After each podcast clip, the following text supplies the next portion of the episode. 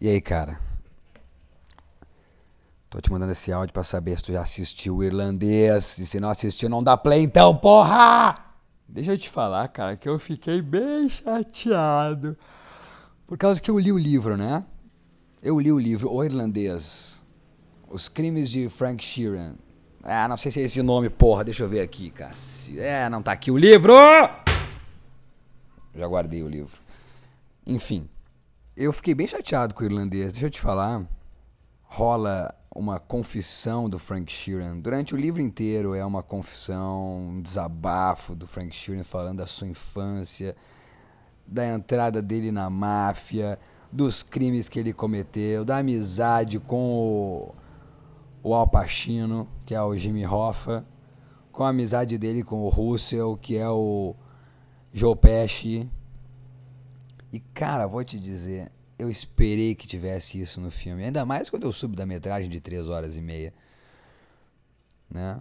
Meu querido Vini Feller, amigo meu, disse que é o poderoso chefão do Scorsese. Eu não acho que é o poderoso chefão do Scorsese. E poderia ser o poderoso chefão do Scorsese. Se assim o Scorsese fizesse como o poderoso chefão. Parte 2. Explico. Cara, faz duas linhas de tempo.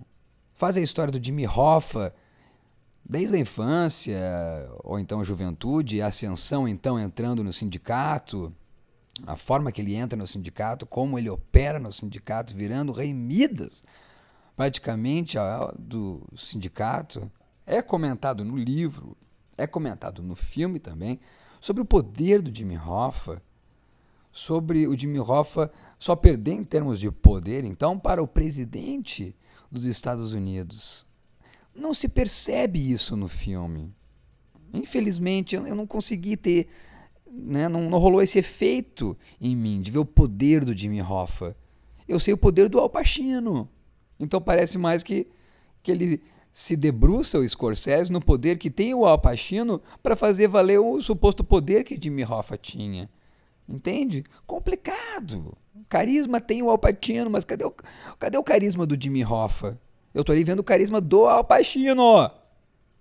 Complicado. A relação, então, que eu gostaria, para até fazer valer esse dito aí de que é o poderoso chefão, então, do, dos Scorsese, fizesse duas linhas de tempo, uma acompanhando o Jimmy Hoffa e uma acompanhando o Frank Sheeran. Tem muita coisa no livro interessante. A humanização dessa figura que entra na máfia e que então supostamente mata o seu grande amigo é complicado não explorar isso no filme. Eu não vi, só se eu dormi o filme inteiro. Eu não, eu não percebi isso, cara. Eu não consegui acompanhar o personagem do Frank Sheeran, porque não mostra isso, não mostra essa beleza da vida do, do, do, Frank Sheeran. E eu falo de beleza em termos de história, né? Porque toda história tem sua beleza. Então, e é rica de história. A história do Frank Sheeran, ao menos é a que ele relata no livro. E, obviamente, tem sempre um quê de romance a autobiografia. E como é o Frank Sheeran, que no livro narra a sua história, obviamente tem um quê de romance. Mas que fosse um quê de romance e não tão, eh, enfim, verdadeiro, não sei. Eu não posso dizer que não é verdade o que ele fala, mas dá para ver que pode ter sim um romance das lembranças dele sobre a sua própria história. Mas nem isso tem, nem romance, nem é pura verdade, nem nem a mais ficção que existe, a mais pura ficção e nem a mais pura verdade documentada tem no filme, é simplesmente ignorada a história do Frank Sheeran. E é muito legal a história dele com o pai dele. Eu queria ver tanta coisa no filme. Eu sei que essa discussão é sempre infindável, né? É infindável a discussão sobre um filme adaptado de um livro as coisas que ficam de fora, mas eu acho que coisas cruciais não podiam ficar de fora. O Frank Sheeran tem uma história muito, muito interessante e volto a dizer, mesmo que romanceada pela própria voz dele, colocada em palavras no livro. Então, que o Scorsese tivesse feito isso, duas linhas de tempo acompanhando a história do Frank Sheeran, acompanhando a história do Jimmy Hoffa até se encontrarem, né? seria uma coisa muito semelhante a O Poderoso Chefão. É um filme bem feito, mas é óbvio, Scorsese faz filme bem feito até de olho fechado, sem precisar abrir os olhos, né? Se vê bem com o coração. E tem coração o Scorsese. Dá para se ver nesse filme também que ele tem coração. Só que eu queria ver o coração é do Frank Sheeran. Eu queria ver o coração do Jimmy Hoffa. Eu queria ver o coração do Joey Patch. Eu queria muito mais do Harvey Keitel. O que, que é isso? O Scorsese bancou o Terrence Malick? É, o Terrence Malick é dono de gravar, gravar, gravar e não colocar as pessoas na, no corte final. Não sei se foi o caso, porque não sei quanto tempo o Keitel, o Harvey Keitel gravou, mas o Keitel aparece em um minuto? Três horas e meia o cara aparece em um minuto? Ah, coloca mais 25 minutos do Keitel, porra. É muito pouco Keitel nesse filme. Ou só se eu dormir também, não sei. Enfim. Eu acho que faltou, cara. Faltou muito para eu comprar essa empatia com os personagens.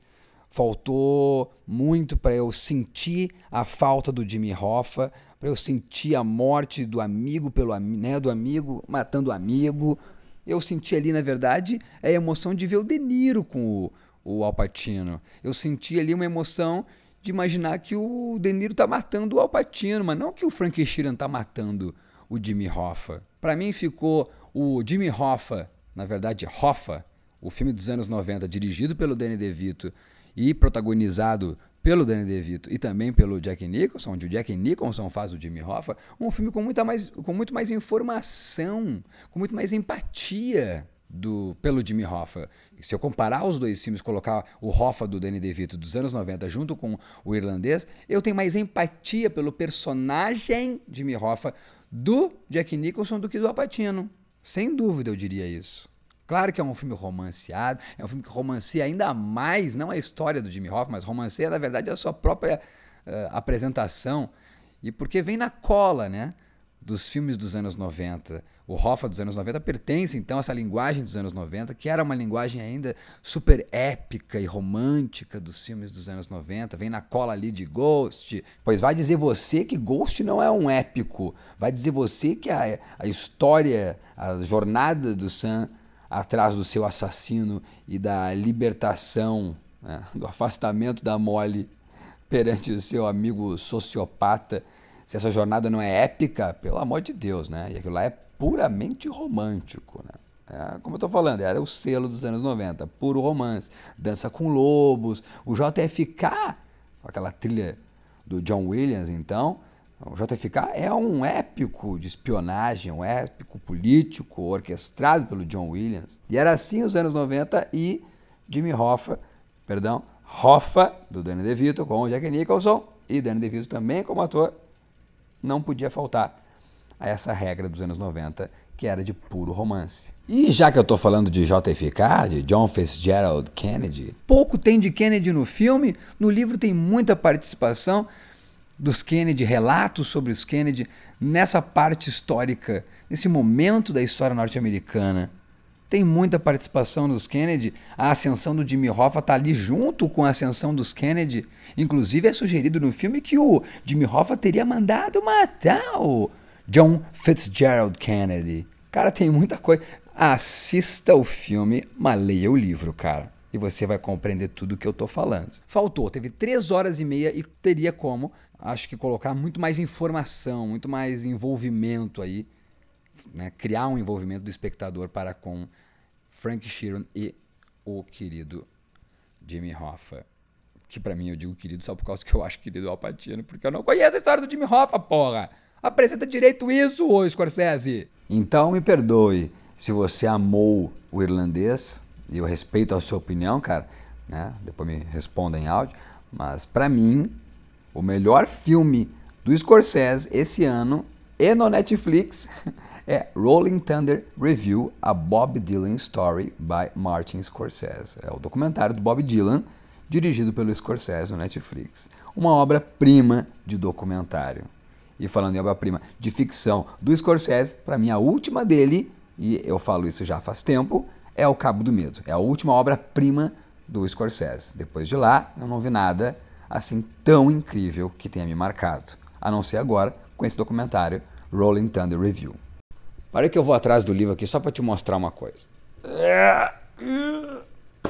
Cadê? Tá aqui. Olha só.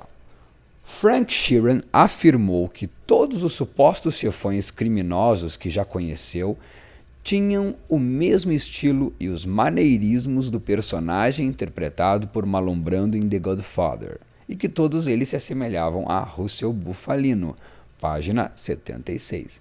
Imagina, cara, eu lendo isso e sabendo que era o Joe Pesci que ia fazer o Russell Bufalino. Eu fiquei maluco e eu não consegui assistir isso no filme.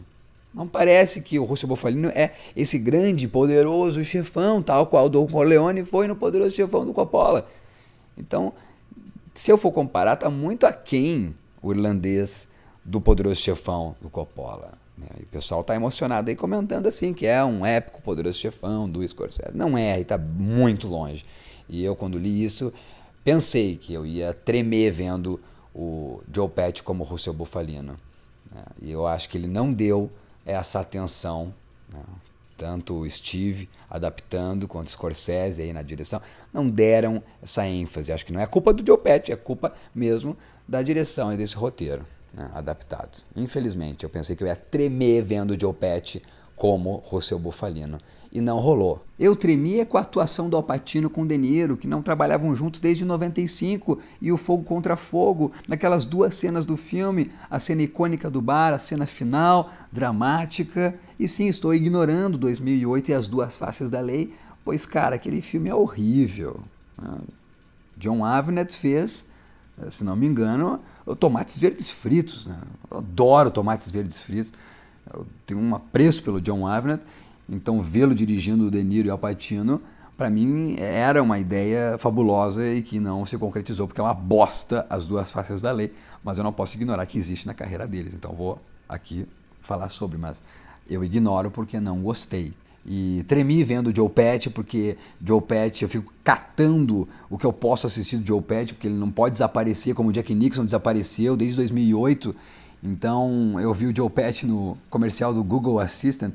Assiste aí, cara, se tu não, se tu não viu, o comercial do Google Assistant, que no primeiro comercial tem o Macaulay Culkin recriando cenas, né, voltando a algumas cenas, inclusive recriando a casa no bairro lá de Chicago, do Esqueceram de Mim.